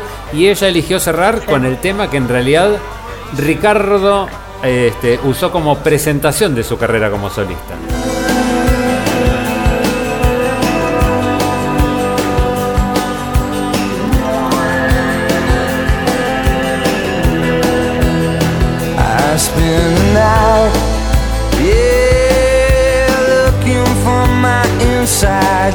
Hotel room, waiting for you. Temazo, temazo de este A Song for the Lovers, una canción para los amantes que abría el disco como debut de Richard Ashcroft. Sí, y además fue también el primer sencillo que lanzó para promocionar su disco. Este, en una entrevista él decía, recuerdo haber escuchado un tema de Show Division en la radio mientras esperaba a mi esposa y me brotó la idea de hacer una canción para los enamorados que sirviera como telón de fondo a esa típica ansiedad que se da cuando estás por iniciar una aventura amorosa, que sabes que sería, que va a ser seria y que va a ser profunda y no solo un encuentro casual de una noche. Es lo que decía en una entrevista eh, sobre esta canción y bueno, obviamente está dedicada a, a su esposa, que es la musa de, de prácticamente todo este disco. Mira vos, la musa inspiradora de este Along with Everybody. ¿Tenés algo más, Avi? Quería destacar que en, en el video este de A Song for the Lovers y The Morning to Bone explotan la característica forma de caminar esa altanera que tiene Richard, Sí. esa con cara de enojada contra el mundo, llena de seguridad en sí mismo. Pero él cuando era chico ya decía que, no sé, una de sus frases era recuérdame bien, eh, soy inconfundible, tengo una gran nariz y algún día voy a ser una mega estrella. O sea, esa, ese, ese típico, eh, como muchos artistas inglesas tienen, de ser así realtaneros y creídos de Muy alguna forma. arrogantes. que- Exacto, esa era la palabra, arrogantes. Y que él lo anunciaba a gritos en el colegio cuando era tan solo, no sé, un pendejo, hijo de una peluquera de los suburbios de Wigan. No tiene nada que ver. Pero bueno, él ya veía una mega estrella y le anunciaba al mundo que lo iba a conquistar. Y lo hizo, al fin y al cabo lo hizo. Un grande Richard Ashcroft. Así que el- Todo un. Lo, lo que tengas para cerrar este Britannia Podcast está en tus manos. Ya hemos hablado todos sobre, sobre tu disco. Bueno, más que nada recomendarlo al disco, eh, porque es un disco que se disfruta desde comienzo a fin. eh, tiene muchas emociones, la verdad que yo lo siento, como él decía en la entrevista, que es como sirve para un telón para los enamorados y todas esas cosas. A mí me gusta mucho esa parte y, es un disco totalmente recomendable. Bueno, bueno, tomamos la recomendación. A mí me gusta mucho igual lo que hizo después y me parece que Natural Rebel es de lo más redondito que sacó. Este disco a mí me gustó, me parece que se me cae en algunas partes, pero me lo, lo recontrabanco a Richard Ashcroft, lo vi en vivo aparte, un caño total, un grande Ricardito totalmente. Así que vamos cerrando este cuarto episodio del Britannia Podcast del día de hoy. Parece que estamos retomando lo que estaba hablando Andrea hace un rato, porque este Fucking in the Bushes es parte de- del disco que eligió Andre. Pero bueno, así elegimos eh, empezar y terminar nuestro Britannia Podcast. Sepan disculpar si en algunos momentos escuchan algunos bachecitos o delays. Tengan en cuenta que este programa, como creo que lo aclaro casi todos los programas, está hecho en el medio de la cuarentena por la pandemia del coronavirus y nosotros nos juntamos virtualmente a través de Skype, lo que a veces hace que alguno pierda señal, otro no, lo escucha bien, pero bueno, tratamos de solventar todas esas dificultades técnicas para poder hacer un, un programita, entretenernos entre nosotros, hablar un poco de la música que más nos gusta y nada, eso es lo que le ofrecemos para ustedes. Si nos quieren encontrar, estamos en Spotify, que creo que es la plataforma que usamos casi todos para escuchar música, salvo Rodrigo que escucha por YouTube. Este, así que nos pueden buscar ahí, ponen Britannia Podcast y ahí estamos eh, nosotros y escuchan los programas anteriores a este si les interesa. Voy a empezar a saludar como siempre a todos y agradecerles que hayan participado y sumándolos también para una próxima emisión. La saludo a Andrea primero. Bueno, muchas gracias Ariel. Eh, me encantó, me encantaron los discos que trajeron hoy y voy a escuchar el disco que va la banda Dab que no la tengo muy escuchada, así que Rodri prometo hacerte caso. Escuchalos de Este, noche. por una escucha. Escuchalos de noche con un vinito si es posible. Es un gran disco para escuchar casi Sí. en la oscuridad y prestando la atención al disco, cosa que ahora no se usa tanto, pero viste cuando decís me desconecto, apago el celular Sí. por un rato y escucho un disco completo, ese es un disco para escuchar de punta a punta y disfrutarlo. Yo también te lo recomiendo a pesar de que lo haya traído Rodrigo. Bueno, hay tiempo, hay, tem- hay tiempo por la pandemia, nadie está haciendo ninguna actividad afuera, así que hay tiempo para escuchar de todo. Claro, eh, aprovechemos que hay mucho tiempo y hay mucha música para escuchar del otro lado. Voy a saludar también a Rodri, agradecerle que haya elegido a Dabs y agradecerle una nueva participación en este Britannia Podcast.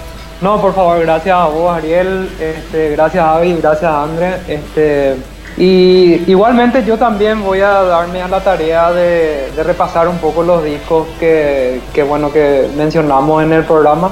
En el caso de Andrea, bueno, darle otra oportunidad a este disco, así que la última vez que lo escuché fue hace 15 o 16 años. Este, la recomendación de, bueno, recomendarle a André aparte de la copa de vino y la oscuridad para escuchar el primer disco de Dab. Usa auriculares, Andrés. Ah, sí, Así sí, fundamental, fundamental. No, Auriculares. claro, no la escuches en Spotify, en el teléfono, lo que sea, no. Auriculares, vino, oscuridad, te va a volar la cabeza, te aseguro bien, Andrés. Darme la tarea de escuchar un poco también lo que fue el, el- el primer disco de Richard Ashcroft. No, y que te soy sincero, Ariel, este, no creo que me da la tarea de volver a escuchar Placebo, pese a que sí me gusta, pero como Bueno. que quedó rezagado en el tiempo. Bueno, te voy a hacer, Este vamos a grupo. hacer un sincericidio acá. En el momento en el que teníamos que elegir los discos del 2000, yo siempre, como soy una Ajá. especie de anfitrión acá, les dejé elegir a todos ustedes y la verdad que me sacaron los mejores. No me rompan la bola tampoco. O sea, una me dijo, no, hoy, a- al final al cabo terminamos haciendo un disco solo, pero levantó la mano Andrea y dijo, PJ Harvey y Oasis. Levantó la mano Abigail y dijo, eh, espera que no me acuerdo, uno era Richard Ashcroft. Richard Ashcroft y Sad. Y por el otro lado estaba Rodrigo que eligió el debut de Coldplay y Dubs. A mí me quedaba, Y- creo que un disco Espera, de los espera. Parchís. y el, y el gran éxito de Rafael Acarrá. No me quedaba nada, muchachos. O sea, aparte, aparte de esos discos, ah, yo había agarrado aquí ah, también de Radiohead, pero bueno, ese es un disco que el que, que el que lo conoce escucha, el que no lo conoce, bueno, le da una oportunidad. En fin, que es un disco muy conocido, así que no, me pareció conveniente traer la ocasión, así que elegí lo que fue el debut de Dog. Bueno, yo igual había elegido al- el disco debut de Badly Drum Boy, eh, The Hour of Bewildered Beast. En algún momento hablaremos sobre él, pero la verdad es que si bien eh, no es una recomendación grandilocuente el, el disco de Placebo, quería traer a Placebo y hablar un poquitito de ellos porque están como medio en el olvido en estos momentos.